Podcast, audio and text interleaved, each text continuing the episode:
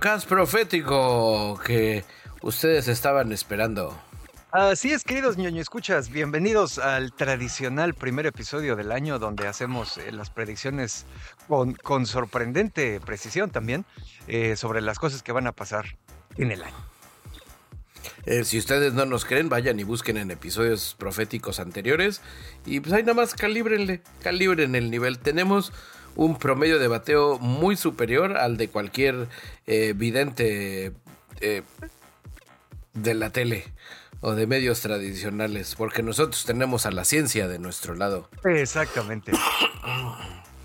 Así es que, pues vamos, ¿qué les parece si nos presentamos? Yo soy su amigo y camarada cirujano de los podcasts, Maestro Bicholón. Dame una cora y te diré tu fortuna. Fortuna por moneda, yo quiero moneda. Sí, es queridos niños, escuchas, yo soy arroba Dashnak, su lector de tarot eh, tropical, transmitiendo aquí desde la tiendita gitana, no, gitano ya es un, transmitiendo aquí desde la tiendita oculta de la resistencia. Este, pues nada, camaradas. El ocultismo. Así es. Eh, pues ya saben, aquí antes de empezar este asunto, pues muchísimas gracias a todos los que nos están acompañando. Primer episodio del año. Muchas gracias también a toda la banda que aguantó vara cuando nos fuimos de vacaciones y todo eso. Gracias a la banda que nos escucha por el 89.9 del FM en Tequisquiapan, Querétaro. Eh, saludos también a los camaradas que nos escuchan a través de Conexión Dispersa con el buen Israel. Y pues al final también muchísimas gracias. Saludo a toda la banda que, eh, pues ya saben, que nos escucha o nos ve por todos esos lugares que tenemos, ¿no? Para, para para vernos. Aprovechando también, pues ya saben, si este es el primer episodio que escuchan o no saben qué chingados o ya se les olvidó todo en las vacaciones como cuando estábamos en la escuela, asómense a nonocast.com, eso es como ñoñocast pero con N de niño en lugar de ñ de ñoño. Ahí está todo, nuestras redes sociales, tanto las culeras como las chidas, eh, donde escucharnos, donde vernos, porque pues ya saben que esto es tanto audio como video. Y también, camaradas, se pueden asomar al Patreon, que pues ahí ya saben que hay material exclusivo o librado con anticipación, pruebas beta de nuevos productos de ñoño Labs, versiones extendidas, detrás de cámaras, eh, bichos sonándose los mocos, eh, etcétera, etcétera, ¿no? Y pues aprovechando, y, así como quedando el primer saludo chingón del año, muchísimas gracias a todos nuestros camaradas Patreons, Angelito, John Walker, Overlord, Sebastián Bojorquez, la familia de los Romo, Ferio Ortiz, Francisco Novelo, Manuel Núñez, Clau Maya, Clau Borbón, Diego Díaz, Orkin, Juan Antonio, Papazul, Lalito, Tampiluredo, Los Sapos, Rosquillas, Sergei Shoshevich, Snow, Silu, David Luna, Santi Gamer, Blanqueken, Israel, Lord Commander, la familia Rufián, Raúl, Numus, Iván Eristides. Ustedes, camaradas Patreons, pues ya saben que son por la razón por la que estamos todavía aquí, a pesar de que en las vacaciones fue muy tentador decir, ya ni se acuerda la banda de nosotros, ya no hay que regresar. Vivamos en su recuerdo. Así es. Eh, y fuera de cotorreo, si nos extrañó así de que, ay, los extrañábamos mucho, pues no sean culeros y manden ahí un saludito en los mensajes, ya saben, porque eso ayuda al algoritmo. No olviden suscribirse, darle like y obligar a algún conocido a que se suscriba y le dé like también. Exactamente. Y el comentario igual, si no tienen así nada que comentar, un puntito, una letra aleatoria o así, un golpe de teclado, también el algoritmo no es muy exquisito. O sea, no se pone a leer realmente, nada más quiere que alguien le dé clic. Así es. Pues qué pedo, ¿ya estamos listos entonces para iniciar este asunto o qué? ¿Ya te sientes pues yo en contacto estoy más con la que, Pachamama? Yo estoy en contacto, oye, más que Pachamama, yo creo que va a ser más bien este alucinaciones de medicina antigripal. Alucinaciones de medicina antigripal, que aquí no se llama paracetamol, aquí se llama como acintromincina o acitro, no sé qué. Acetaminofén. Y, y, no me gusta que no se llame paracetamol. Me arrepiento no haberme traído medicinas de mi país, de la Ay, superfarmacia. no Ah, bueno, el centro de distribución que, que hay cabecita de algodón les, les da a ustedes que viven en su país con él. Ay, no mames. En Pues bueno. fin, a ver, pero es que ya no, nunca, no hicimos el orden. Pero pues podemos ahí irle campechaneando. Sí. Pues yo para ya empezar esto a ñoñar así con nivel, déjame le doy un golpe aquí a, a- a mi vapeador profético. A huevo, cabrón. Y todo enfermo, acábate de chingar los putos pulmones, güey. Si le hace daño a me hace daño a mí, le hace daño al virus también. Esto es así.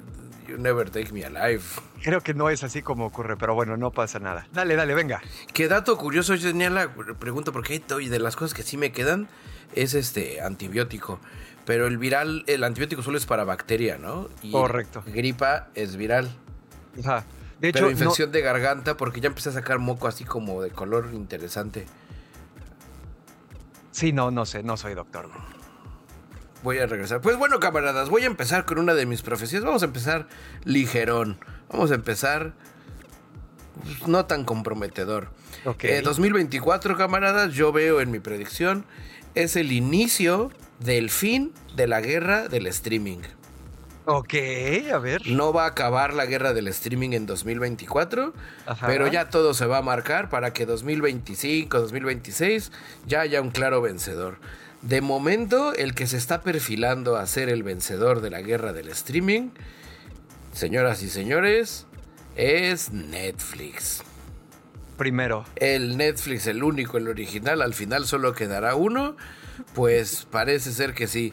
Ahorita empezaron a sacar trailers de dos, tres cosillas que traen para este año. Eh, vale la pena que se asomen.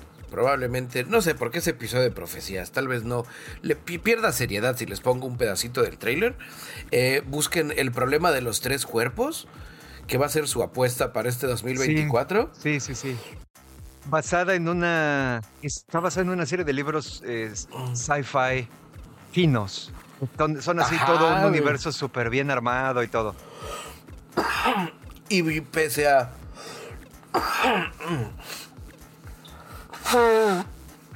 El. Ay, güey. Empiezo de nuevo. Güey, güey, güey. No. Sí, tiene, tiene bastante para dónde hacerse. Eh bastante interesante. Si algo vimos también ahorita con Rebel Moon, que más adelante podemos platicar de ello, que puedes amarla o odiarla o, o miearla. Ya sabes por qué mie. Eso es miearla.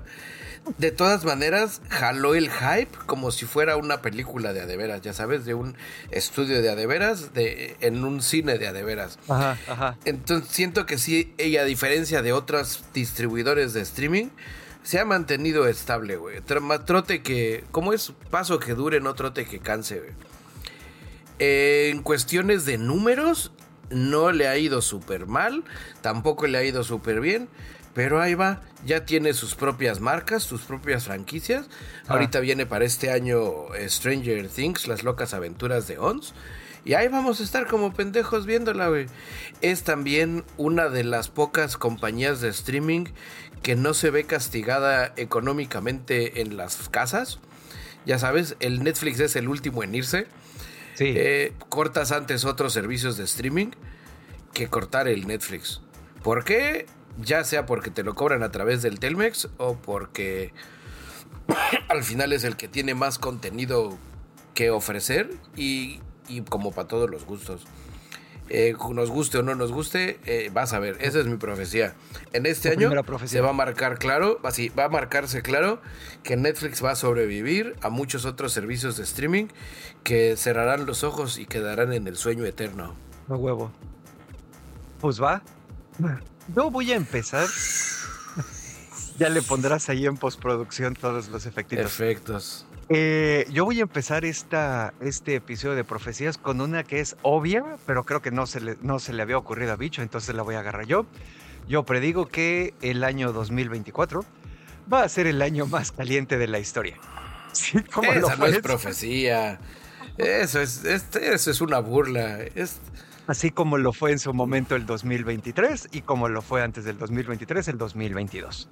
Eh, Digo, obviamente es, así como el chiste y lo que sea, pero pues a la vez no. Si es un asunto preocupante esto. Eh, las posibilidades de que el 2024 sea ahora el año más caliente de la historia, pues cada vez se hacen más, más grandes, ¿no? Y que cada año vaya siendo más.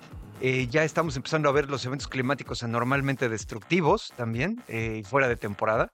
Eso es otro problema, lo vamos a seguir viendo. este año, por ejemplo, hubo lugares del mundo donde la primavera se adelantó tres semanas. ¿No? Entonces, este, pues ahí ya hubo como ciertos problemas. Eh, y bueno, ya eh, igual así como dándole más background a esto y, ampliándolo un poquito más, pues bueno, ya saben, camaradas, lo que siempre platicamos, el COP28 sirvió para pura verga. El hecho de que estuviera hosteado en un, en un país cuya principal actividad económica es la exportación del petróleo es una burla. Y necesitamos Porque, y esto lo voy, a platicar en, otro de mis, de mis predicciones, tenemos gente que está interesada en trabajar en encontrar soluciones para producir energía. El problema son los pinches políticos, güey. Los políticos que se dejan convencer en la COP28, güey, de que nada, no pusieron una fecha, solo dijeron, vamos a bajar nuestras emisiones de carbono. Güey, tenemos... Pero al mismo tiempo que dicen eso, por ejemplo, tienes que Saudi Arabia, güey, eh, quieren incrementar su extracción de petróleo. Ahorita están produciendo 4 millones de barriles de petróleo al día. Para 2025 quieren producir 5 millones de barriles de petróleo al día, cuando ya deberíamos estar tratando de irnos a la baja, ¿no? Pero bueno, predicción, año más caliente de la historia. Y esa la voy a hacer todos los años, chingue su madre. Así es, hasta que deje de haber historia. Así es, así es. Ahí de los de un tema interesante de lo de las energías verdes es que en muchas ocasiones luego no son tan verdes. Estaba viendo en, en los reels de alguna plataforma porque ya todas saben igual, ya sabes, con reels de video. No sé en cuál, la neta, y porque todas usan lo de TikTok, entonces tampoco ya sabes bien cuáles, todas saben como a TikTok pero no era TikTok porque yo no uso TikTok. Ah, este, el tema de el reciclado de las baterías de los coches eléctricos, de cómo los fabricantes pegan las celdas con pegamento epóxico, en las celdas de la batería en la placa base, para que no porque no porque deban de ir pegadas así, sino por pura pinche objetitud para que tengas que romperla para abrirla. Oh, claro. Y hay otras partes donde mencionaba el Panchito en el video de que son 200 tornillos para que también sea una chinga tener que desatornillarla. Exacto. Y dice este güey, entonces no entiendo cómo va a haber un segundo ciclo de vida de las baterías en un, ya sabes, había un plan donde en Japón creo que querían utilizar una algo de los coches de hidrógeno en, en granjas de servidores como segundo ciclo de vida, ya sabes, donde para un coche tal vez de hidrógeno ya no funcione, pero si lo desmontamos y le echamos acá y le inviertes la polaridad, mira, ya te enfría un servidor. ok, ok. Ya sabes, para el segundo ciclo de vida. Sí, sí, sí, Las baterías de los coches, te digo, sirven para pura mamada. Caso similar con las aspas de los generadores eólicos. En España, porque de ahí leí el artículo, eh, están teniendo un pedo donde ya no saben qué hacer con ellos porque son consumibles. Yo eso tampoco lo sabía, Y de que se desgastan y hay que desmontarlas y tirarlas a la basura, pero son demasiado grandes como para echarlos y que se los lleve el camión. Exacto. Entonces, ya sabes, tienen que hacer todo un desvergue, güey, hacer un hoyo, güey, y enterrarlas y mandar a hacer otras y llevarlas y ponerlas, güey. Y hacerlas, pues no es así que dijeras, uff, cuánta no huella de carbono generan, güey. Entonces, sí, junto con Dashnak, yo también siento que si usted ya no llegó a los 45 años como un servidor, en lugar de burlarse de nosotros, pues mejor viva sus 45 años a través de nosotros porque usted no va a llegar, no porque se muera antes, sino porque ya no va a haber planeta. No mames, eh, eh, no les digas cosas tan culeras a nuestros es, así de culero. ¿Sabes qué es lo más culero de ese pedo, güey? Que Maná tenía razón. Si no me creen, vayan y busquen la canción donde jugarán los niños, donde decía, cuenta el abuelo. Que así es, güey. no sé qué es más culero, güey, que, que sea de verdad o que haya sido maná. Bueno, yo de mis profecías, porque está muy triste este pedo, güey. Cosas bonitas y comercial, no, cosas bonitas y a favor del loco capitalismo salvaje. 2024 eh, va a ser el año en el que la inteligencia artificial va a brincar de las computadoras a los gadgets de inteligencia artificial tipo companions. Ok, como la pendejadita esa que ya habíamos cubierto. Como la pendejadita esa que ya habíamos cubierto, que como dato curioso, dándole seguimiento a esa nota, la compañía acaba de tener un recorte de personal así estúpido, güey, pero sigue venciendo que para marzo. Entonces no sé si, si era todo parte de su plan, ya sabes, de contrata a los ingenieros que lo desarrollen y los corremos un día antes. No, ¿sabes qué pasa también? Muchas de esas startups que están en Silicon Valley o que tratan de manejarse como si estuvieran ahí en Silicon Valley, eh, tienen mucho, casi, casi, y esto lo saben los trabajadores de, esa industria, güey. Tienen como esa tradición de que en diciembre orden banda, güey. Porque es una manera sencilla de que los números salgan bien para la review y para que te den este, oh. para que te den tu bono. ¿Por qué? Porque como, como gerente, dejaste gastos, güey. No, y les obviamente forja el digo, carácter a los programadores. Van a, van a tardar un poquito en darse cuenta que fue porque corriste a toda la pinche gente, güey. Pero mientras, pues ya, ya, sabes, o sea, acabaste tu año fiscal con los gastos reducidos. Eso se refleja bien eh, para los inversores, para la junta directiva, para la bolsa, para quien sea, güey. Entonces hacen mucho Sí, eso. para el. Mira, es, es que esa idea es- está muy culera, güey. Ah, pero, no, pues, eh, ya pero sabes, es- pero respeto su pensamiento divergente. Este. Bueno, es el año donde vamos a empezar a ver que, que la inteligencia artificial ya se adapta a gadgetsitos que como el Rabbit que acaban de anunciar, que creo que sí se llama Rabbit, y trae un sistema operativo propietario similar al aparatito este, o hay un robot que acaba de lanzar Samsung en el CS, CES. CES 20 2024, Ajá, ajá. donde tienes tu robotcito que trae un proyector y que te, te integra con inteligencia artificial para lo que es el tema de cómo lo manejas, no tanto de que tenga inteligencia artificial, sino es más bien para los comandos de voz Ajá. y te acompaña y checa tus mascotas y te chivatea y controla los demás dispositivos. El Rabbit es algo similar, es como una especie de mini tablet con poder de procesamiento, pero que también se apoya con tu teléfono y que lo que hace es que maneja las aplicaciones de tu teléfono como si fueras tú, donde tú le pides a esta chiva que trae una cámara y un micrófono, este, pídete unas pizzas a- el- por Uber Eats para de dos de pepperoni y una de, de- sí, Simón. Entonces esa madre se conecta a tu teléfono y como si fueras tú, abre la aplicación, busca las pizzas, busca Ya. las pide, las paga y te dice, Simón patrón, ya las pedí, güey. Entonces, ese tipo de compañeros, que también algo así sea el robotcito este de Samsung, va a ser el año en que vamos a va, va- va a ser ese salto, donde esa inteligencia artificial o esos modelos de lenguaje que no entendíamos muy bien qué iban a hacer fuera del internet Ajá. y de esa cantidad estúpida de servicios que ya son demasiados que se volvió incómodo, van a empezar a brincarse en gadgets específicos. Ok, ok, ok, ok. Vamos a empezar a ver, van a ver, este año 2024 vamos a empezar a ver varias marcas que van a lanzar su el nuevo Apple Watch ahora con inteligencia artificial. Bueno, que ya lo tiene, que es el Siri. Eh, bueno, no, el Apple Watch fue un mal ejemplo, porque aparte también ya existe, no sé, un algo así. Sí, Un- sí, una madre hecho, que no pones en tu escritorio y que te va a echar el pitazo cuando alguien te llame por Zoom, cosas por el estilo, pero muy específicos y muy en forma de gadget, no en aplicación o software as a service. O sea, más, tú dirías entonces que es más bien como un aparatito con funcionalidades específicas, más que algo así. ya tengo la frase. La gadgetización de la inteligencia artificial. Ok, ok, ok, ya. Con eso se explica claramente. Pues sí, no, definitivamente sí, también porque eh, eh, ahorita, por ejemplo, que está ocurriendo ya como el paso intermedio, ¿no? Google ya, ya en, en los, en el último mes de 2023 y pues ahorita que ya lo sigue haciendo, ya había avisado que ya estaba empezando a hacer la parte de prueba de mezclar sus eh, inteligencias artificiales con su asistente para que ya lo trajeras en el teléfono y que ya pueda hacer como más de esas cosas, ¿no? Igual en el caso acá de Windows, eh, la tirada con Windows 11, por ejemplo, es que eventualmente al companion que traes aquí le, le puedas pedir que haga cosas, o sea, no, no solo como un programa corriendo en la computadora, sino que haga cosas en la computadora, que le puedas decir, oye, no sé cómo chingados hacer para que esta pendejada deje de tratar de grabarme con efectos de sonido. Y ya el- el- la madre se te va a poder decir, ah, no te apures, yo lo arreglo, güey. Ahí está ya. ¿No? Entonces, ese sería como el paso intermedio entre. Eso es, lo- es lo que te digo, sí, un y, y físico, porque las compañías se van a dar color que se saturó el mercado.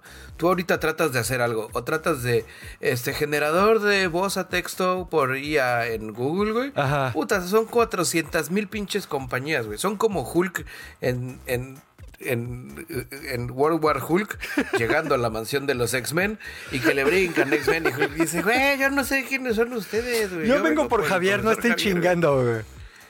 Va a ser muy cabrón que una compañía empiece a tratar de penetrar ese mercado porque está ya súper ultra saturado.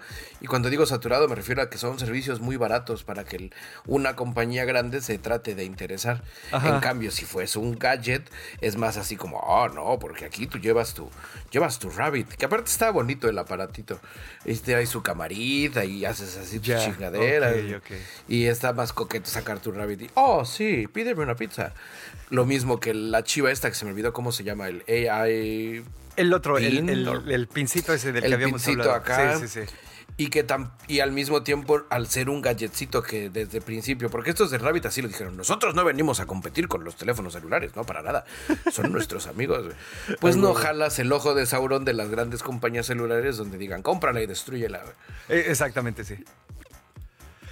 Bueno. Yo me voy a, me voy a, como dices tú, me voy a piggybackear esa, esa, este, esa predicción que hiciste tú eh, también para, para seguirlos downeando un poquito nada más, porque pues ya sabes. Em, yo predigo que en 2024 vamos a empezar a ver los límites de estas inteligencias.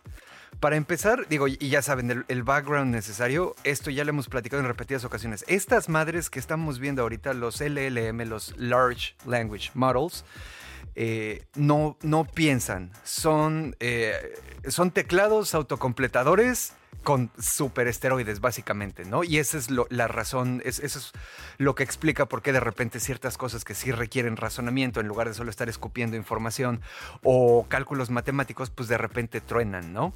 Eh, entonces, bueno, Obviamente a, todos estos, todos estos productos pues, se les ha descrito también como inteligencias artificiales porque son un tipo de inteligencia artificial y se les describe de esa manera también porque suena chingón y porque vende y lo que quieras.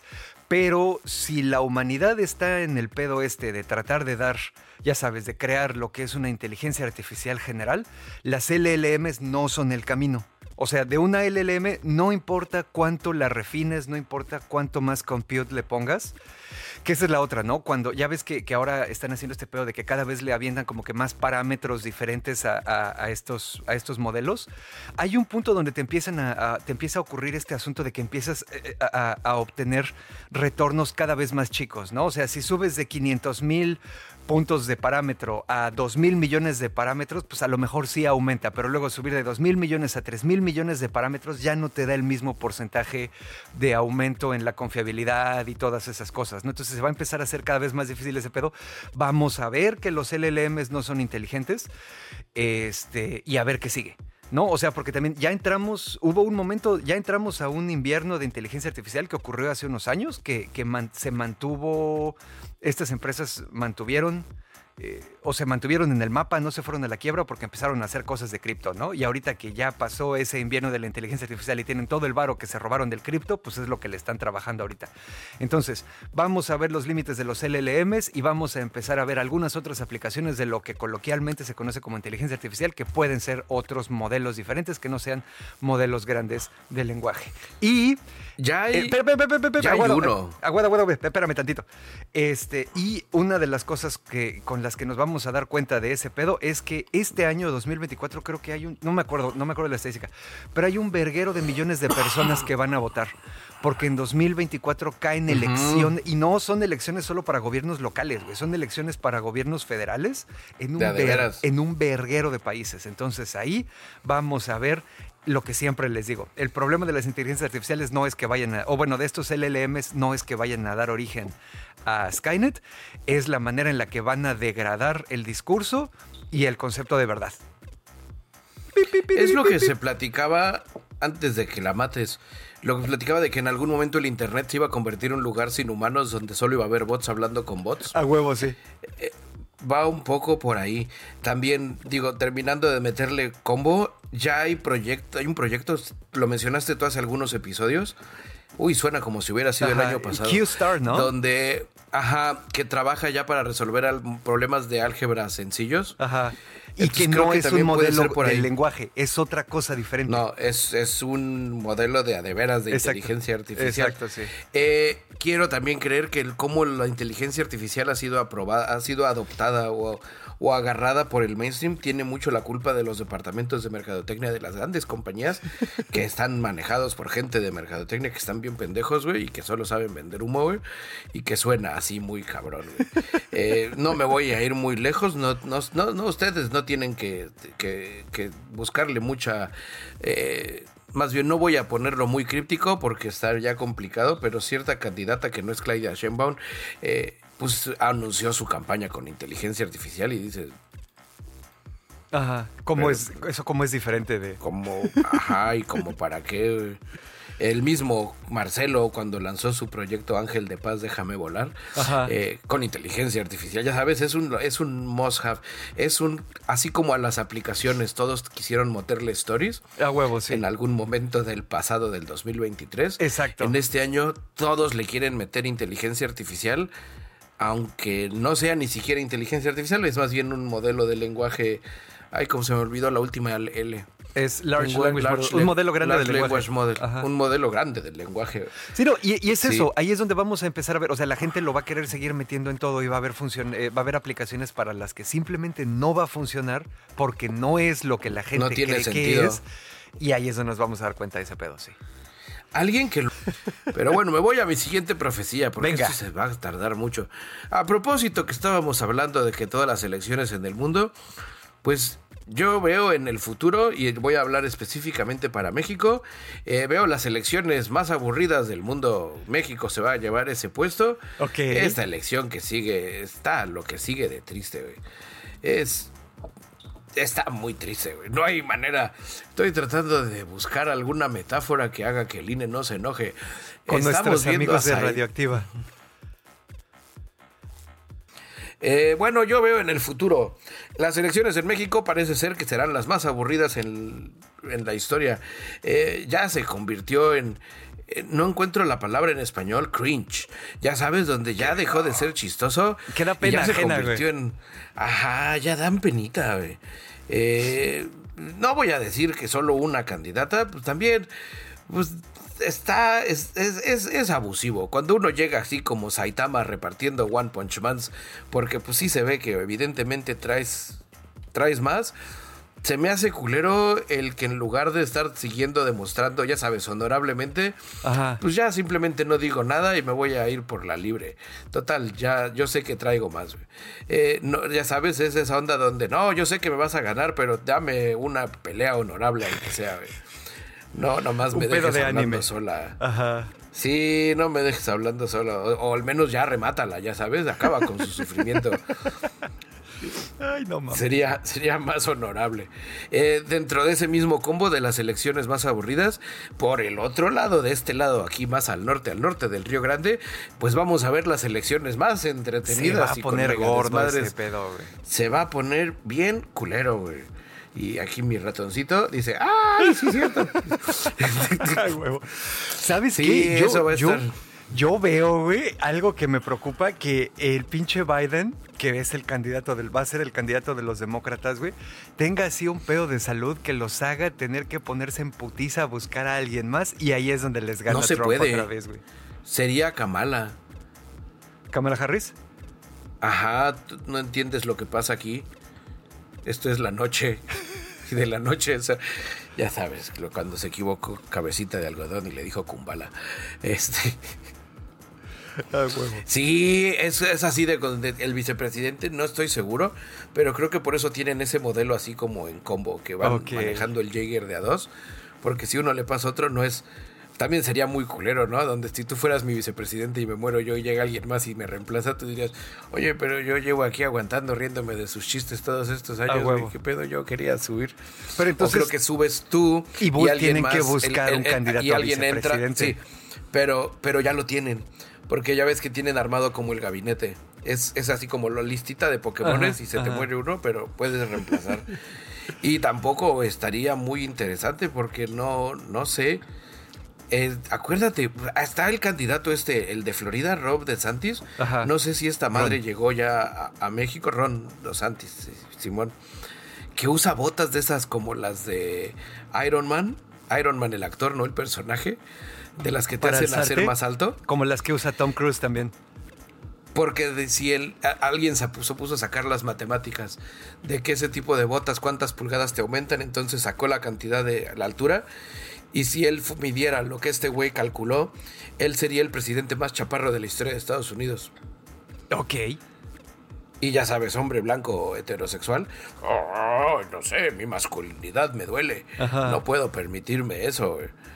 Entonces sí, y hubo una entrevista que sacó, salió esta semana, donde está, ya sabes, con un chayotero gabacho, un chayoter. ¿Cómo se dice chayote en inglés? No tengo idea, güey. Eh, a ver. Pero que se le salió del guacal, güey.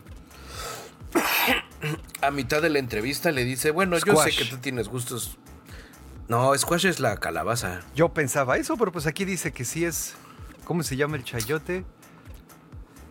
Un tipo de cala- lo- sí, chayote squash son las dos palabras. Es un tipo de squash que es el chayote. No, ha de ser water squash. Porque suen- me suena. Me suena más. Bueno, eh, perdón ¿Cómo por lo la describen como. Continúa, Oh, continúa. Chayote squash. Ajá. Sí, nada creativos. En fin. Estaba más chido water squash. Bueno, un water squasher, un chayote squasher, un chayotero, se le sale del guacal y a la mitad de la entrevista le dice a Ron DeSantis, ¿y qué tal si acabamos con este pedo, güey? Yo sé que como tú tienes gustos muy exquisitos, mira, fui a, la zapatería Ferragamo, compré unos de estos papichulos acá, papos mamalones, que te van a quedar. ¿Qué pedo? Póntelos y te medimos y ya nos quitamos de pedos. Oh, no, no, no, no, no, no, no, estoy en campaña, no puedo aceptar regalos. Ah, ahora sí, ¿verdad, hijo de tu puta madre? Y ahí fue donde todos, oh, el- ¿qué dijo el chaparrito? Que no, que... Sí, está muy culero, güey. Bueno, ¿por qué estaba diciendo eso? Ah, sí, es- se va a poner muy cabrón, güey. Y la misma banda que tiene que a huevo ahora, porque también ya se volvieron... Y la misma banda que no quiere que ninguno del lado malo de la fuerza gane, pues tampoco están como muy contentos con el del lado bueno. Bueno, y para terminar este pedo, pues todo eso se va a abrochar con que un país que tuvo elecciones antes de que acabara el año pasado es Argentina. Eh, mi predicción también va a ser que este año Argentina se vuelve una película distópica de adolescentes. Vergazo, güey, con el pendejo de mi ley. Sí, eso, eso está cañón. Ya luego lo amarraré ahorita con una profecía más adelante. Va, va, va. Pero un saludo, fuerza, hermanos argentinos. También fuerza, hermanos ecuatorianos, que sé que se los está Sí, cagando. la ahorita está de la verga el pedo allá, güey. Aguanten. Pero bueno. Sí, eso, eso no está chido. Uno, ver las noticias y de repente decir, achis, ¿a qué horas se me cambió el YouTube a una película? Cuando están los güeyes con las pistolas aquí agarrando al güey de la televisión. Ajá. Y no me disparen y dices, ah, no mames, va a llegar. que- Ay, güey, son. Oh, no. Eso no está chido. Así es.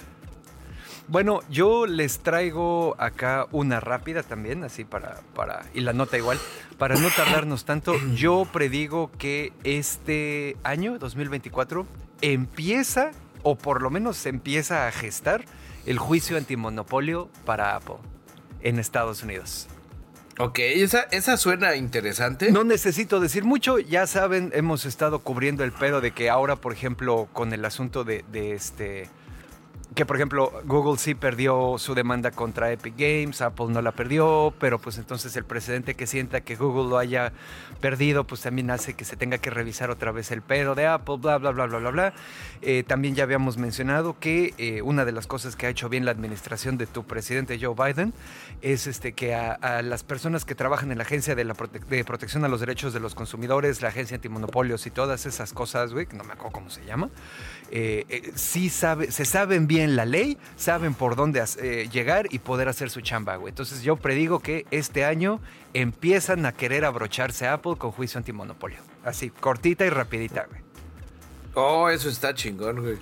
Pues a ver, pues no hay mucho que comentarle. Es, es arriesgada. De acuerdo, es arriesgada Sí, sí, porque sí. es año electoral. Entonces vamos a ver si tienes razón. Ok, ok. Haciendo un poco combo con la de Argentina, yo tengo allí una predicción de que ahorita, eh, a propósito del desmadre que está ahí y el, re- el intento de enamoramiento de por parte del pendejo de Milei a Elon Musk, no quiero. no- es, es de esas profecías que espero equivocarme, así al chile. Ok. Porque yo sé que mucha banda depende o ya está sacando sus matemáticas para ver cómo le va a ir en la Gigafactory, güey. Ajá. Eh, pues a ver si no vaya siendo que se nos llevan la Gigafactory a otro lado, güey. Eh, Una de las leyes, ya sabes, m- m- que cambió como al puro estilo soy el emperador Ajá. y cambio la ley. Por decreto. Para ofrecerle, por decreto, para ofrecerle a Elon Musk todo lo que son telecomunicaciones de una empresa del gobierno, ya sabes, algo así como Aquí, eh, la, la de. Acuérdate que era la. El, Era, creo sí. que era el Cofetel y se convirtió en Ifetel, o era Ifetel y se convirtió en, Ofet- en una de las dos. Bueno, una de esas dos, en Argentina no, ellos no tuvieron a Salinas, entonces todavía tenían en control canales del Estado, güey. Ya sabes, Imevisión argentino eh, y demás cosas, güey. Y aparte proveían luego cosas de internet. Pues le están diciendo a Elon Musk, vente papi, Rin, aquí está el link para todos, güey. Tú encárgate de este pedo, güey. Sí, hicimos Órale. una nueva ley que se llama Elon Musk, ven y échamelos en la cara. A huevo, sí.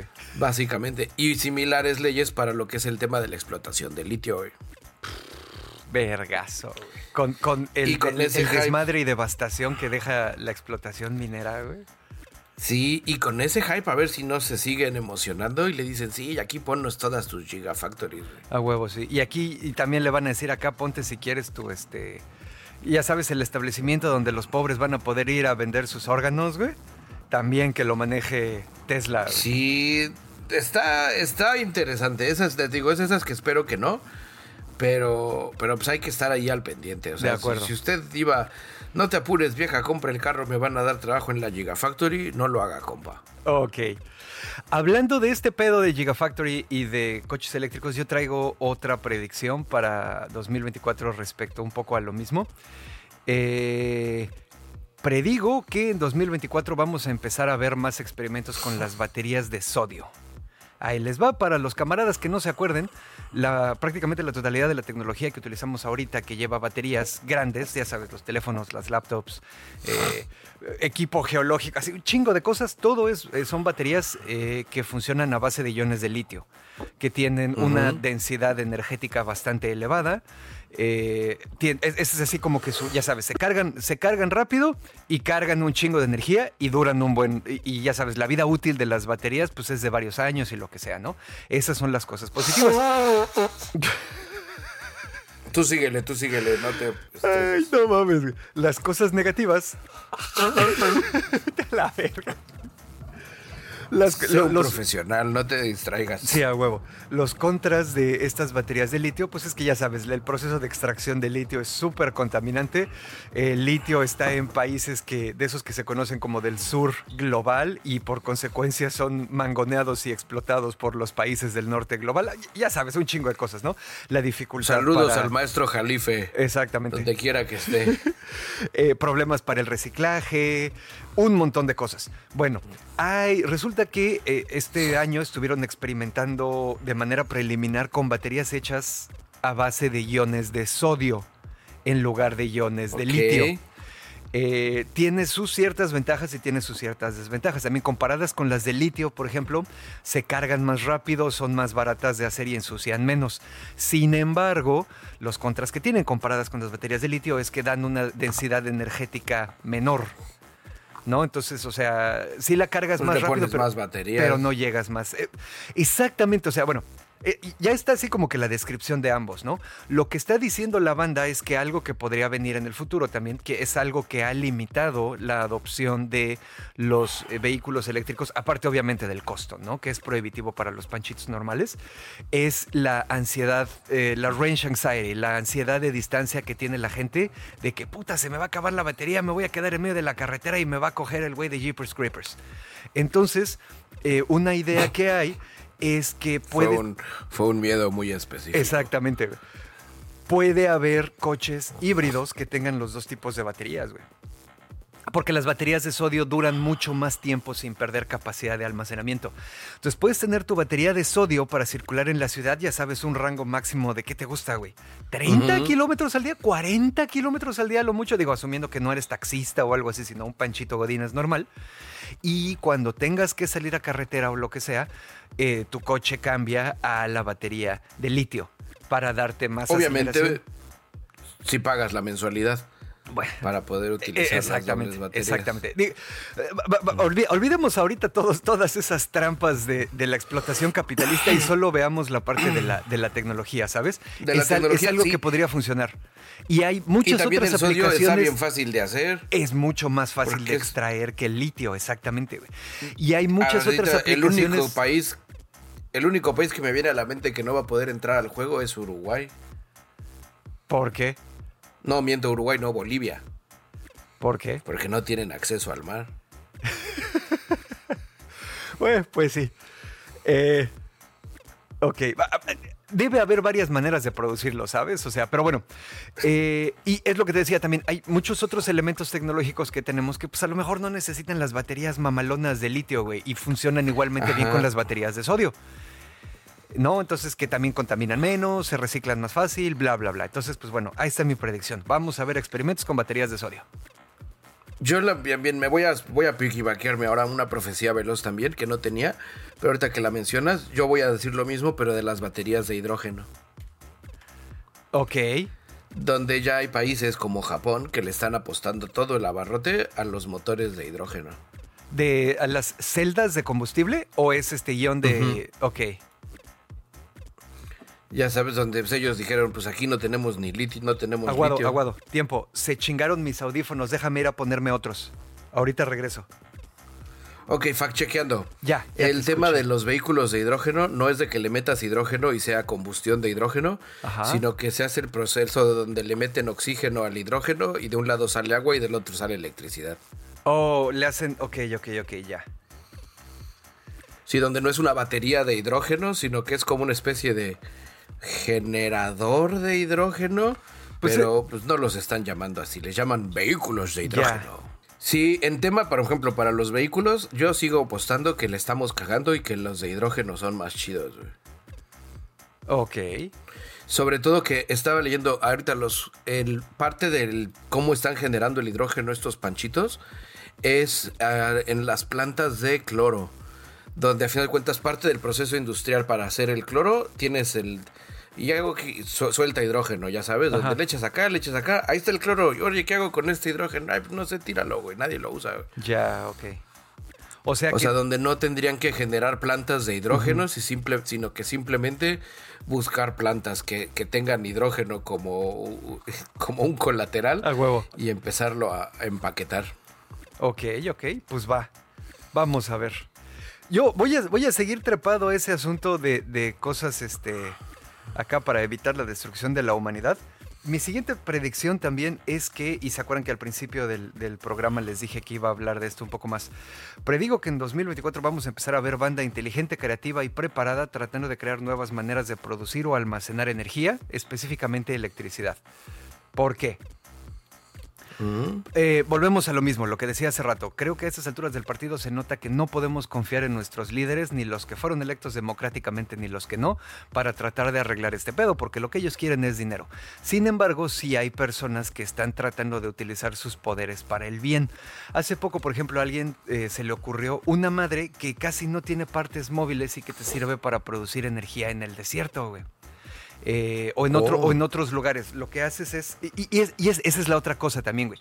No todas las soluciones, no todas estas nuevas soluciones y maneras funcionan para todos lados, güey cada quien va a tener que implementar sus cosas. Los países que tienen, por ejemplo, mucha agua o lo que sea, pueden implementar, ya sabes, estas cosas en las que llenas este, la pinche torre de agua, güey, y cuando necesitas energía le abres a la llave, pasa el agua por una turbina y ya la produjiste, ¿no? O cosas así. En los lugares donde no hay agua, pues van a hacer otras cosas. Unos cabrones se acaban de inventar una madre que es una torre de 250 metros de ancho y alta con una tapa de vidrio Arriba, el techo de la torre es vidrio. Ok. Adentro, cerca del vidrio, hay unas turbinas, güey. Entonces, ¿qué pasa? Le pega el sol, se calienta el aire y como el aire caliente sube, solito, el aire caliente que va subiendo adentro de la torre mueve unas turbinas, güey. Y la madre funciona, hay que hacerle adaptaciones y lo que sea, pero el concepto no, ya sabes, no viola las leyes de la física, no nada, güey. Ya, ya, Hay muchas, Eso es importante. Hay muchas maneras de hacer esas cosas. Puedes utilizar, no sé, cabrón, puedes utilizar, ya sabes, dos placas de grafeno así tocándose en el piso y que por el efecto piezoeléctrico generes energía. O sea, hay un chingo de maneras de hacerlo, güey. El problema es encontrar cómo implementarlas, cómo hacerlas fáciles de producir y cómo poder escalarlas a un nivel es para toda la humanidad. ¿Sabes? No es nada más para mi casa. Pero predigo que esas cosas las vamos a empezar a ver más. ¿Y sabes quién ya te ganó esa profecía? Samsung. Sacaron ahorita en el CES un teclado y mouse inalámbrico que no lo necesitas conectar a la corriente eléctrica.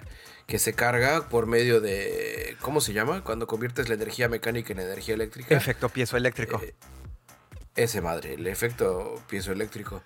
Ya sabes, donde cada que tecleas, pues estás así microgenerando cargas y se van cargando y hace todo ese show. Sí, eso me gusta. Eh, es un poco utópico, pero está chido. ok, ok. Eh, ¿Qué pedo? Avienta otra si quieres, güey. Venga, yo voy a echar una veloz. Este año eh, declaro oficial, declaro abierto, declaro iniciado el reino de los juegos de mundo abierto. Ok. Donde así como hubo una época donde todos los juegos empezaron a ser Battle Royale, este año ya va a ser oficial. Todos los juegos van a ser mundo abierto. Así como lo que fue Starfield, como es este. ¿Cómo se llama este otro? El de Witcher, el. El que viene. Viene uno para Star Wars. Como creo cómo se llama. Star Wars Outlaws donde lo mismo va a ser, estás, eres un recompensas en el universo de Star Wars y es un mundo abierto. Y hace el año pasado salió el, último de Zelda, que también era una especie de Minecraft mundo abierto. Pero ya a la banda se le va a empezar a olvidar el pedo del crafteo y van a ser mundos abiertos para todos. Un poco siguiendo el hype de varios juegos. No digo que sea el nuevo, el nuevo juego que, que exista, porque el mundo abierto siempre ha existido. Ajá pero va a ser, ya sabes, tendencia donde vamos a empezar a ver juegos que antes no eran de mundo abierto, ahora siendo de mundo abierto. Ok, ok. Va, va, va. Me late esa. Y sí, por favor, ya basta como con el en muchos Como en otros años donde fue el año del crafting, o que fue el año de los este, Battle Royales, o el año de los, ¿cómo se llamaban? Estoy de acordarme cuando crafting mundo abierto, en los MMOs, donde todos eran Massive M MMRPG, Massive, Multiplayer Online Role MMORPG. Sí, este año vamos a ver eso, esa es mi predicción. ok, ok. Eh, yo les traigo una que a lo mejor no es una profecía, a lo mejor solo estoy expresando un deseo, pero se las voy a platicar de todas maneras. Predigo en 2024 la caída final de Elon Musk. ¡Ay! Esa es interesante. Digo, obviamente eso no significa que el cabrón vaya a desaparecer y ciertamente, ni ciertamente que se vaya a morir. Va a ir a Argentina. No le ando deseando la muerte en el mundo a casi nadie. Eh, más bien me refiero específicamente a que la gente, e, e, el campo de distorsión de, de la realidad que, estaba a su alrededor, muy parecido al de Steve Jobs, por ejemplo, siento que cada vez se está debilitando más. La gente se está dando cada vez más cuenta de que el estilo... Eh, gerencial de este güey no es ninguna, lo que hemos dicho siempre, ¿no? No es ninguna genialidad, no nada es les voy a gritar hasta que las cosas salgan. Eh, esto viene amarrado también con que, por ejemplo, el pedo de la, la Cybertruck no les ha ido bien, güey. Lo que decíamos, le salió 20 mil pinches dólares más cara. Un chingo de gente canceló sus órdenes, eh, no se están vendiendo, bla, bla, bla. Entonces, yo predigo que eh, la gente, el ciudadano de a pie, para empezar, pero también los líderes eh, tecnológicos, los líderes de negocios y todas esas personas que están como en la órbita de Musk o que se orbitan mutuamente, se van a empezar a dar cuenta del cada vez más errático comportamiento de este cabrón. Y, eh, y bueno, es, esa parte sí. O, también hay otra cosa, las... las las élites tecnológicas de las grandes compañías últimamente en los últimos años, y esto lo hemos cubierto también, se han estado metiendo en un pedo de una extrema derecha muy rarita, donde no es nada más un pedo nazi. Digo, todo eso ya lo hemos platicado en episodios anteriores, pero bueno. Elon Musk se está destapando cada vez más con eso, güey. Ayer estaba viendo un así, o sea, el cabrón ya retuitea tweets antisemitas, ¿sabes? O sea, independientemente de lo que piense uno de la existencia del Estado de Israel, tampoco es necesario ser antisemita. ¿Estás de acuerdo? Hay, un espectro. hay un espectro muy amplio. Entonces, este cabrón cada vez ha estado haciendo más de esas cosas. Y ahí te va, güey. Este pedo, y esta es mi teoría de la conspiración, viene amarrado con el Ozempic. ¿Sabes qué es esa madre? A ver, echa. Oh, ya sé cuál es, la medicina para eh, bajar de peso. Exactamente. Ahorita todo mundo, todo mundo en Silicon Valley se está metiendo esa madre, güey. Ozempic es una medicina que originalmente se creó para, para la diabetes. Para la diabetes. Eventualmente se descubrió que también funcionaba para perder peso, por, pero de un, es un mecanismo diferente. No es un pedo de que el Ozempic te quite el hambre, por ejemplo, ¿no? Como las anfetaminas o las cosas que te aceleran. Ozempic trabaja de una manera más profunda, güey. Se mete directamente con los centros de búsqueda de recompensa y placer del cerebro no es que te quite el hambre, te quita el placer de comer. pero... Oh, maldita sea, eso debería de ser ilegal. El placer de hacer esas cosas, o sea, todo el placer ocurre en el mismo lugar en el cerebro, ¿estás de acuerdo? La búsqueda de recompensa, la liberación de la dopamina y la serotonina y todas esas cosas. No importa que estés comiendo o estés jugando con tu mascota o estés practicando algún deporte, el, centro de recompensa es el mismo, güey. Entonces, todas, todas estas personas que se están metiendo Ozempic de manera rara, que todavía no se saben los efectos secundarios y lo que sea, están meseando con una droga que le mete mano al centro de control de impulsos y búsqueda de recompensas de su oh, cerebro. Eso explicaría gran parte del comportamiento tan errático de Musk en los últimos meses, güey. Porque siempre ha estado deschavetado, pero más, güey. Entonces, eh, y aparte sabemos que el güey se mete hasta el dedo. Digo, que está chingón, cada quien se puede meter lo que quiera. Pero muchas de las decisiones de negocios que toma han ocurrido bajo la influencia de ketamina, LSD, Ozempic, etcétera, etcétera, güey. Entonces. La lechuga del diablo. Predicción, no, esa es la que menos daño hace, güey. Pero bueno, predicción, caída final de Musk para 2024. Voy a ponerle un asterisco. Creo en tu predicción siempre y cuando no gane Trump. Ok, va, va, va, te la compro. Porque no creo que caiga con Trump en el poder. Pues no, porque se, va ahorita ya como este Elon va a ser el boom. ya se destapó como el criptofascista que siempre ha sido el güey. Eh, si llega Trump al poder, y, la banda, se va a pegar con él, güey. Los, los derechangos güeros, ya sabes, los de acá, maman a Elon Musk, güey. Es así, es su, dios, es su Tony Stark de, de la vida real. Exactamente. Entonces, si por ahí ese sería, esa es la parte donde no creo, que, creo que esa predicción está amarrada al resultado de las elecciones de este lado.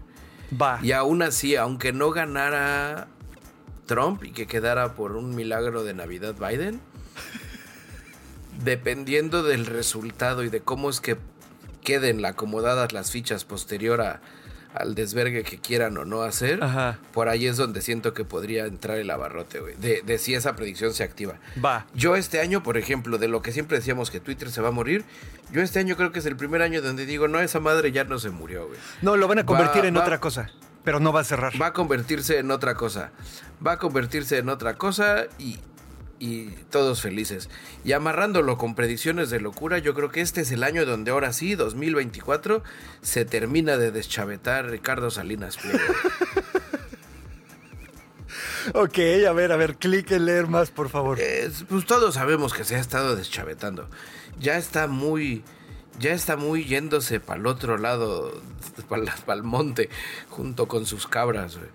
Eh, cualquiera que sea el resultado de las elecciones en México, él se va a deschavetar, o porque se va a empoderar y envalentonar, o porque va a querer seguir siendo el único representante, va a querer serle la nueva oposición. Ya sabes, hoy ahora el otro Camuy ah, contra Claudia. Eh, porque los gobernícolas, como les dice, así donde vamos a empezar a ver ya que ahora sí se deschaveta. Ajá. Súbase a la combancha. Onda cuasi, cuasi mi ley. Eh, clono a mis perros y hablo con políticos muertos. Cosa que hace mi ley, digo, por si se les había olvidado. Yo sabía lo de los perros, no sabía que hablaba con políticos muertos, güey. Sí, y sus perros canalizan a esos políticos muertos. Vergazo, güey, no, pues sí. Ahora entiendo perfectamente. sí, sí, sí, claro. Está cabrón, está, está muy intenso. Eh, y yo me, y, me debo de desdecir y pegar en el hocico porque yo ya he dicho, sí, mi ley no va a poder hacer mucho por, por el tema de que no tiene el peso en las cámaras, güey. y tómala, güey. El, güey sí conoce sus leyes mejores que yo, lo cual no, no me esperaba menos. Pero maldita sea, güey. Ese tema también pudo haber pasado aquí. Qué bueno que este señor, el, el mochilín que se quería lanzar de independiente, ya no juntó las firmas. A huevo. Esa será una predicción dentro de seis años cuando lo vuelva a intentar. Va, va, va. Eh, y bueno, ¿Ah? a ver, bueno, ahora, ¿qué más tienes tú de tu lado, Dashwak? Pues mira, yo les traigo aquí un combo doble de cosas chidas que he visto y que eh, de alguna manera creo que van a seguir en este año. Número uno de este combo, yo creo que el 2024 predigo que vamos a ver más experimentos con semanas de trabajo más cortas, ingreso básico universal y cosas de ese estilo. Esto viene amarrado también con que eh, ahorita tenemos... Ah, ya sabes, las estadísticas siempre están o súper conservadoras o súper catastróficas. Me voy a agarrar la súper catastrófica para que suene chingón el episodio. Pero hay analistas que están diciendo que en 2024 se pueden ir a la verga 80 millones de, empleo, de empleos, 80 millones de empleos en todo el mundo como consecuencia del uso de los modelos grandes de lenguaje y otros tipos de inteligencia artificial. Hace muchos años, cuando en los 60s y 70s la banda estaba empezando a experimentar con estas cosas de inteligencia artificial, hubo pensadores que dijeron, güey, la, cantidad de disrupción que va a traer al mercado laboral es tal que vamos a tener que implementar el ingreso básico universal pagado con todos los profits que van a obtener las empresas que implementen estos, estas herramientas de inteligencia artificial, porque se van a deshacer de sus empleados. Entonces los impuestos que paguen, que ese es el problema, ¿no? Aquí en la gente sigue creyendo que si eres generador de empleos y todo eso no tienes que pagar impuestos. Eh, pero pues bueno, si eres destructor de empleos, como es el caso de estas empresas, espero que sí los tengas que pagar. Y creo que es más como por ahí, ¿no? Digo, ya yéndonos a un pedo más ideológico y filosófico, viendo este pedo desde más arriba, ya sabes que siempre ha existido la gente que dice, no, es que si le das dinero a la banda no van a querer trabajar, que no sé qué. Señores, eso es una mamada. O sea, históricamente y, biológicamente sabemos, los seres humanos, los Homo sapiens, somos criaturas activas por naturaleza, güey. Somos creativos, nos gusta descubrir, nos gusta viajar, nos gusta producir. Lo que no nos gusta es que nos... No es que no nos guste trabajar, güey. Lo que no nos gusta es que nos exploten. Es que no importa qué tan duro estemos trabajando, sepamos que nunca vamos a tener la vida que queremos, por ejemplo. O cosas de ese estilo, ¿sabes? Eh, no, eso es filosófico y profundo, pero es cierto.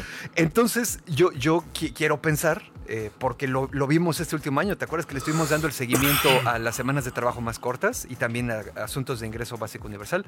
Predigo que van a seguir los experimentos en esa madre, sobre esa madre en las sociedades más iluminadas en una previsión a futuro. Y Yo no me iría tan lejos en sociedades más iluminadas, dependiendo de, México, quién, quién quede al mando. Eh, ahí le veo potencial, porque ya estaban platicando sobre eso, pero pues unas elecciones salvajes se cruzaron. Sí, cierto. Sobre el tema de la semana de 40 horas, Y a nivel global también, es lo que te digo, la polarización se está poniendo bastante interesante entre los extrema derecha libertarios anarcocapitalistas, que ahora ya son todos los que no sean de lado, hay que ser un poco más buen pedo con la banda. Exactamente. Ay, sí. Y bueno, ya para, eh, ya ven que les dije que este era combo. La segunda parte y algo que creo que está bastante chido también. Este año vimos avances médicos bien interesantes en cosas para las que no había cura. ¿Estás de acuerdo que enfermedades hay, o, malestares hay de muchos tipos? No todos son creados por agentes patógenos, ¿no? Por ejemplo, puedes tener Alzheimer o puedes tener este Puta, ¿qué te gusta, güey? Bueno, voy a usar los dos ejemplos, que Alzheimer o anemia de células falciformes, ¿no? Que es la que en inglés se llama sickle cell disease. Todas esas cosas no son problemas de... No, no son patógenos. Y aún así son enfermedades y aún así nos, nos parten la madre, lo que sea. Este año hubo avances muy significativos y muy importantes en enfermedades de ese tipo. ¿Te acuerdas qué es el CRISPR? A huevo. Bueno, entonces ahora sí, continúo. Te estaba preguntando si tú te acordabas qué es el CRISPR. Oh, sí, el cosa que nos salvó la vida del COVID.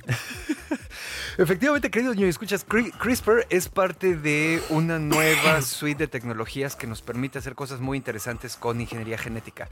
CRISPR nos permite editar así, ya sabes, eh, con, una con la resolución uno a uno genomas podemos cambiar proteínas, podemos cambiar, bueno, el ADN también es una proteína. Ya saben a qué me refiero, chingado. Podemos editar todas esas cosas con el CRISPR. Y eh, este año hubo avances médicos, lo que les decía, estos avances médicos para curar cosas que no necesariamente ocurren eh, como consecuencia de un agente patógeno, y se curaron con el CRISPR. O se están empezando a arreglar con el CRISPR.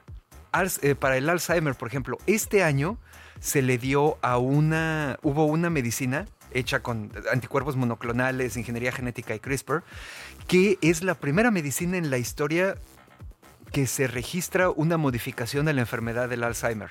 Todas las medicinas que te daban antes para ese pedo, eran solo para lidiar con los síntomas.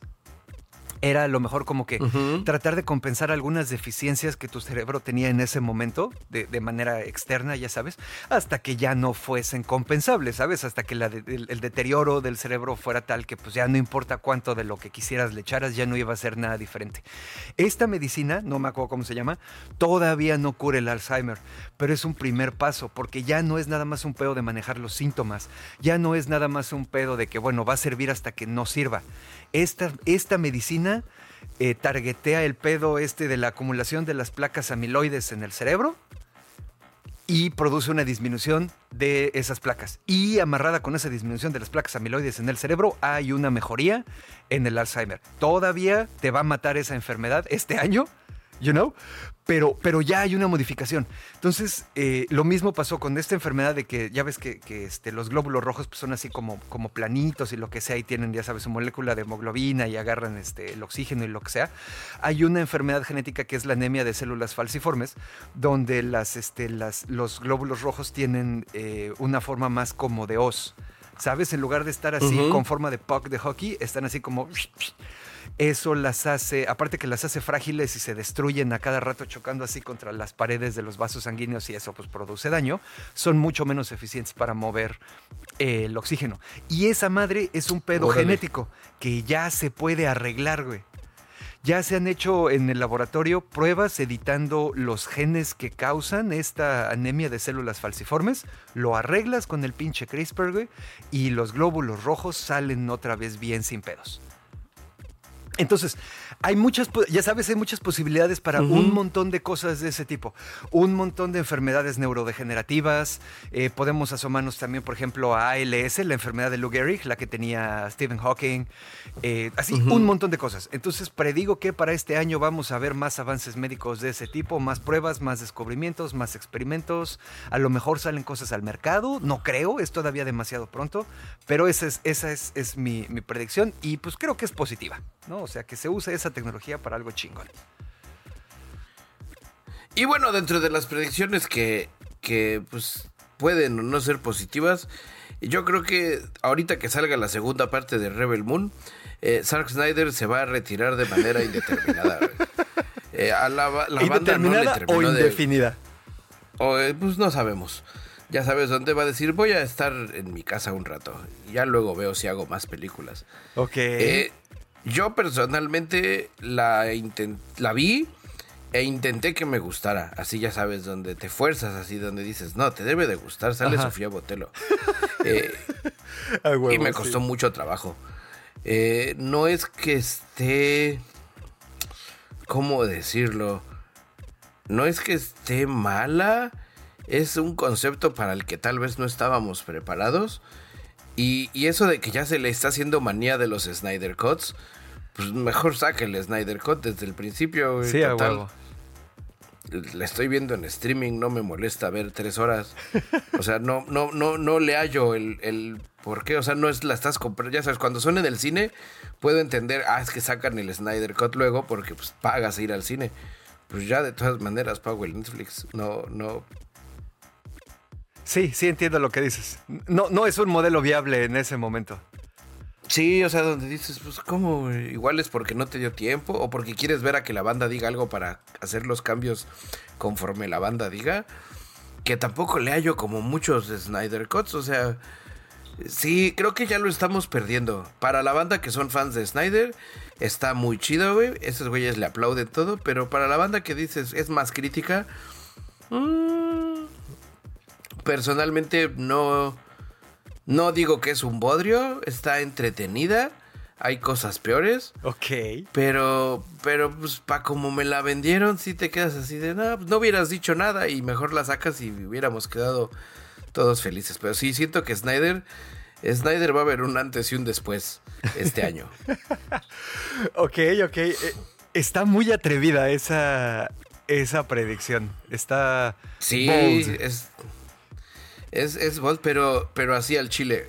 Porque todavía no se le puede juzgar con la primera parte. Yo eso es lo que le, siento que mucha banda le está todavía concediendo ese, de, ese privilegio. Vamos a, Voy a el, el privilegio de la duda. Tal vez así tenías tu concepto pensado y que dijéramos qué mierda y luego en la segunda parte, oh no, ya entendí, se bajó para luego subir de putazo, güey.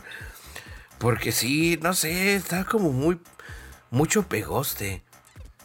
Es es como un como fan made la historia.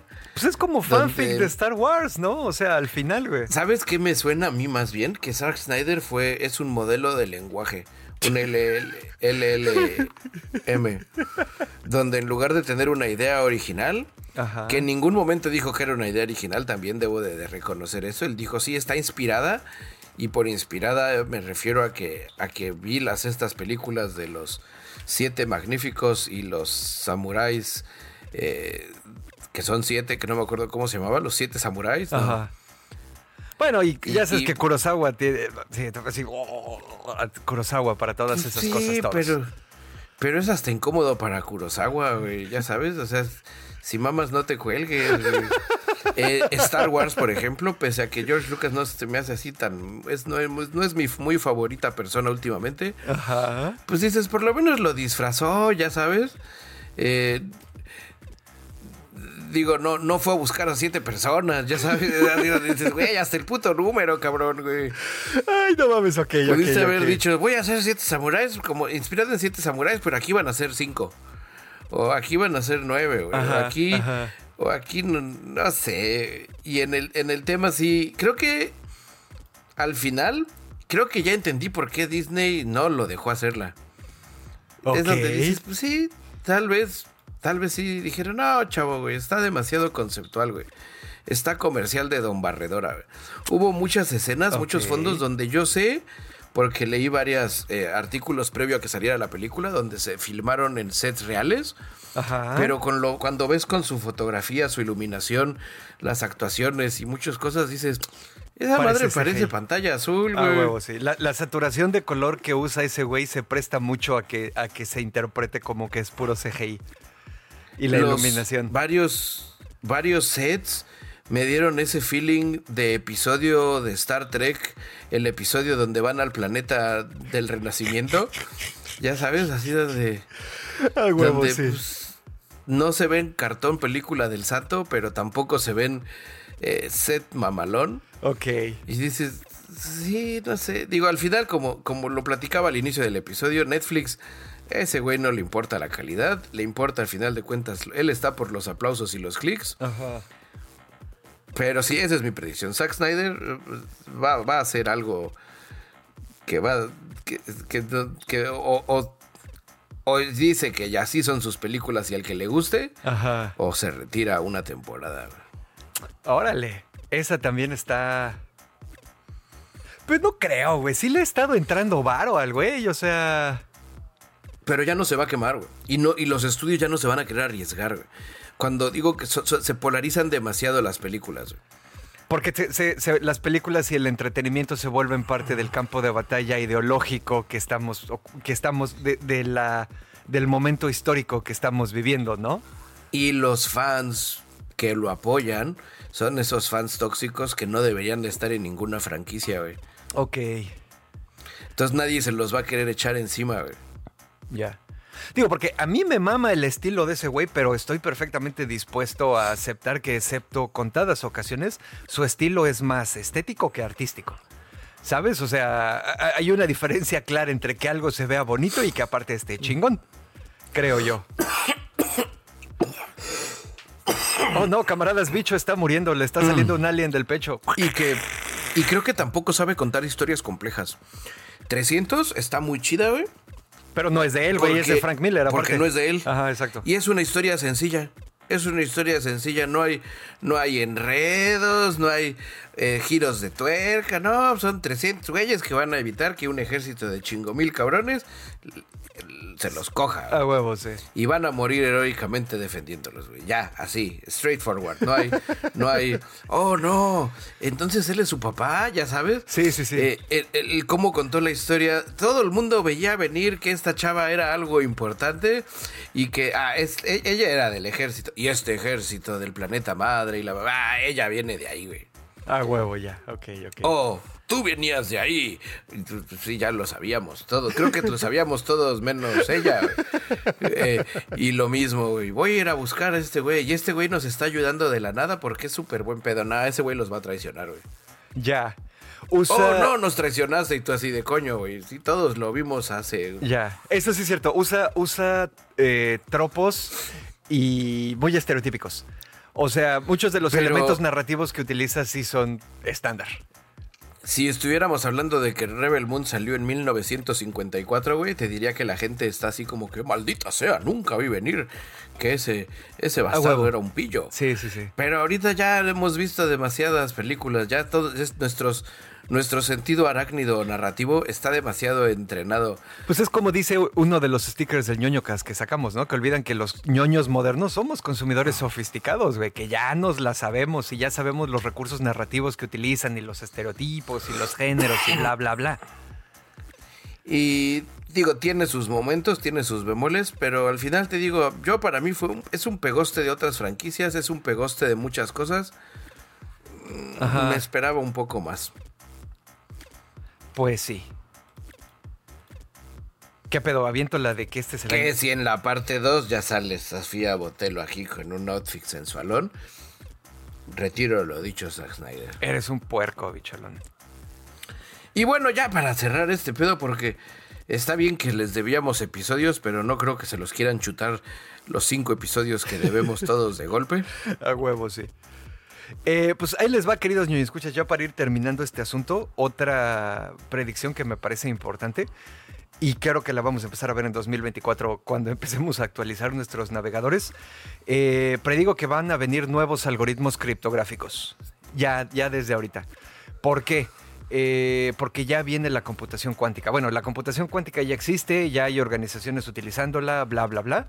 Eh, ya hemos platicado de esto. Una de las eh, ventajas de la computación cuántica o problemas de la computación cuántica, dependiendo de qué lado de la mesa estés, es la capacidad de, de hacer muchísimas, así ya sabes, órdenes y órdenes y órdenes de magnitud, muchas más operaciones que los procesadores eh, modernos, ¿no? Porque pues usan la superposición del estado cuántico, donde su qubit es a la vez 0 y 1, en lugar de los bits normales que es solo 1 o 0, bla, bla, bla, bla, pedos técnicos, tecnobubble, bla, bla, bla.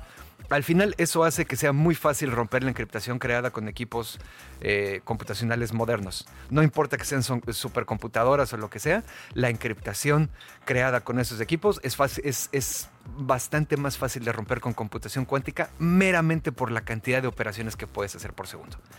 Y amarrado con el pedo de que ya sabemos que los estados o los países o los gobiernos o los reyes o como le quieran decir o, el, lugar geográfico que encuentren, siempre quieren tener más información, siempre quieren tener más control, siempre quieren saber qué chingados están pensando y haciendo sus ciudadanos. Entonces, van a tener que surgir nuevos algoritmos criptográficos para proteger la integridad de las transacciones y las identidades de las personas en Internet.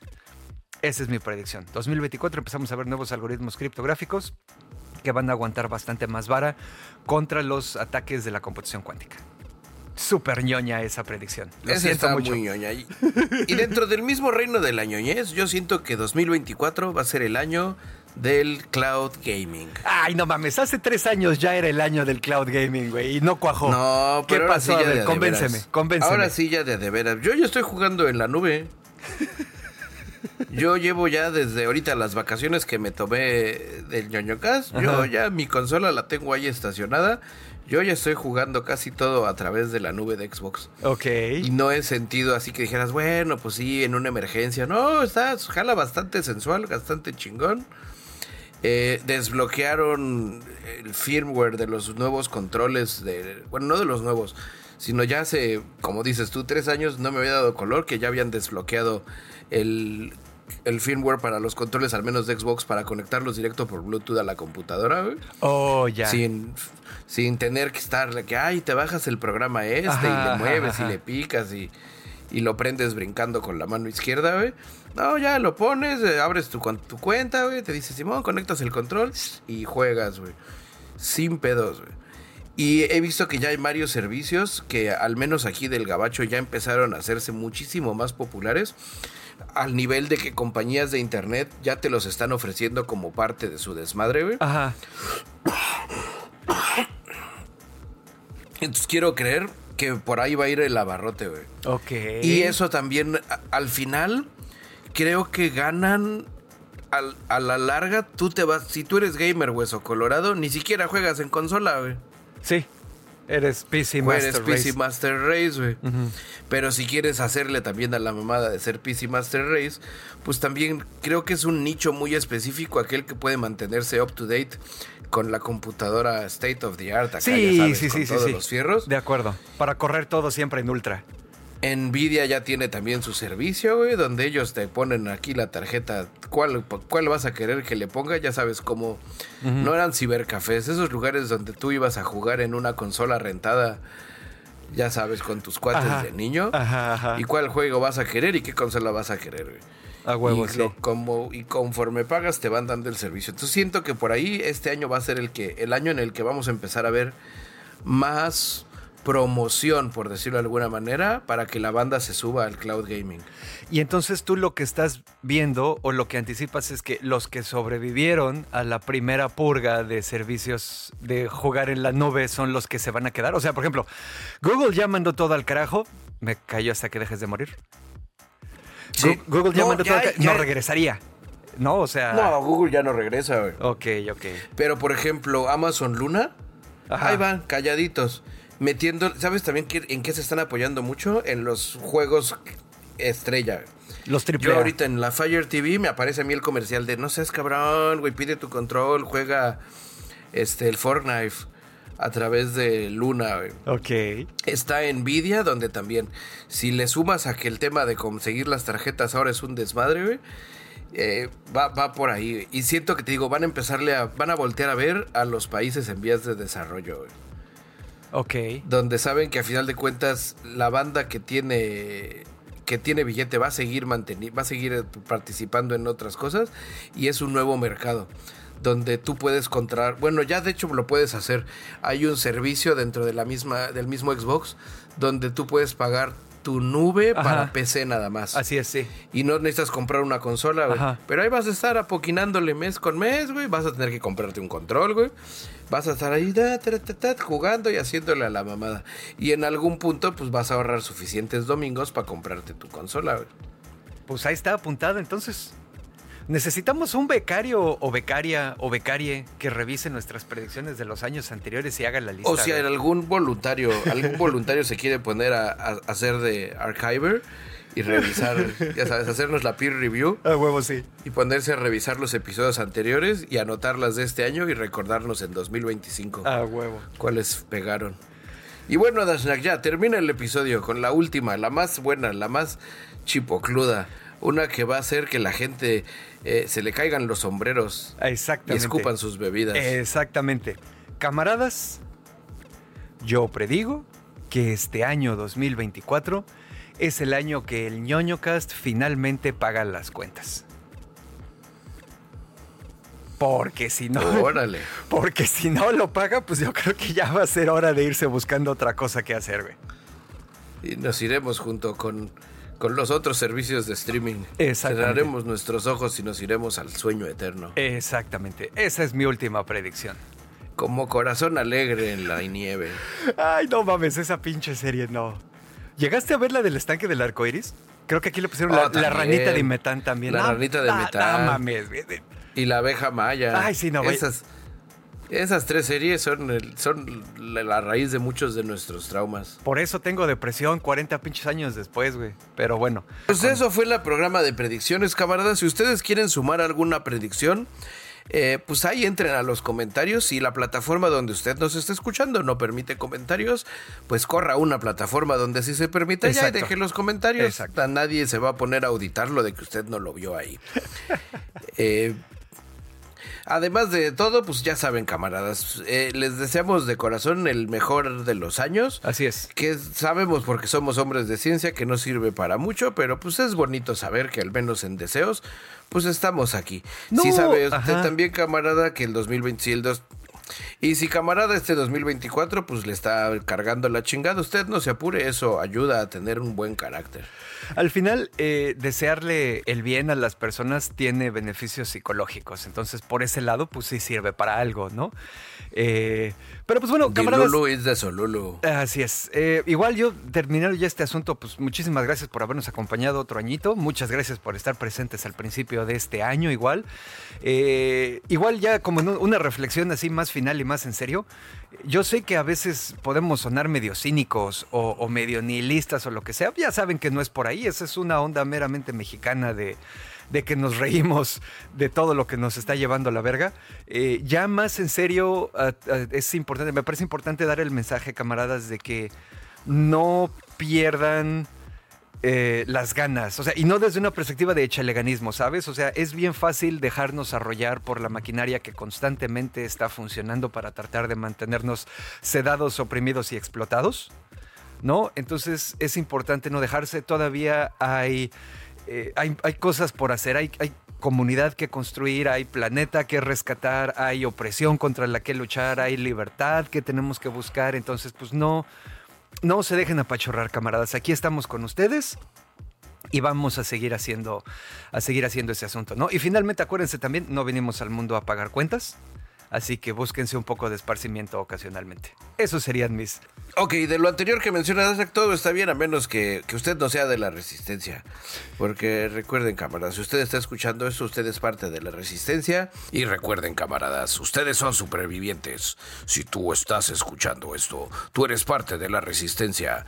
Y en esos momentos donde sientas que todo te está llevando la chingada, porque probablemente el 2024 sea así pinche pero parejo, güey pues acuérdense, son supervivientes, no lo haces por ti, lo haces por los ñoños. Así es, queridos ñoños, escuchas, nos estamos escuchando. Sí, debo de practicar esto de los discursos eh, motivacionales ñoños.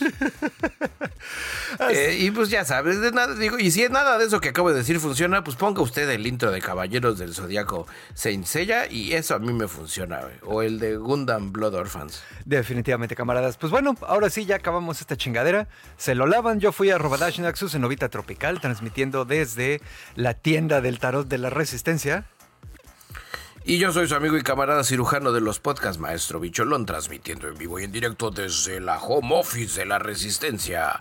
Si tú estás escuchando esto, tú eres parte de la Resistencia. Como todos los episodios, me despido diciendo ñoño, ñoño, ñoño cast, oh, ñoño, ñoño, ñoño cast.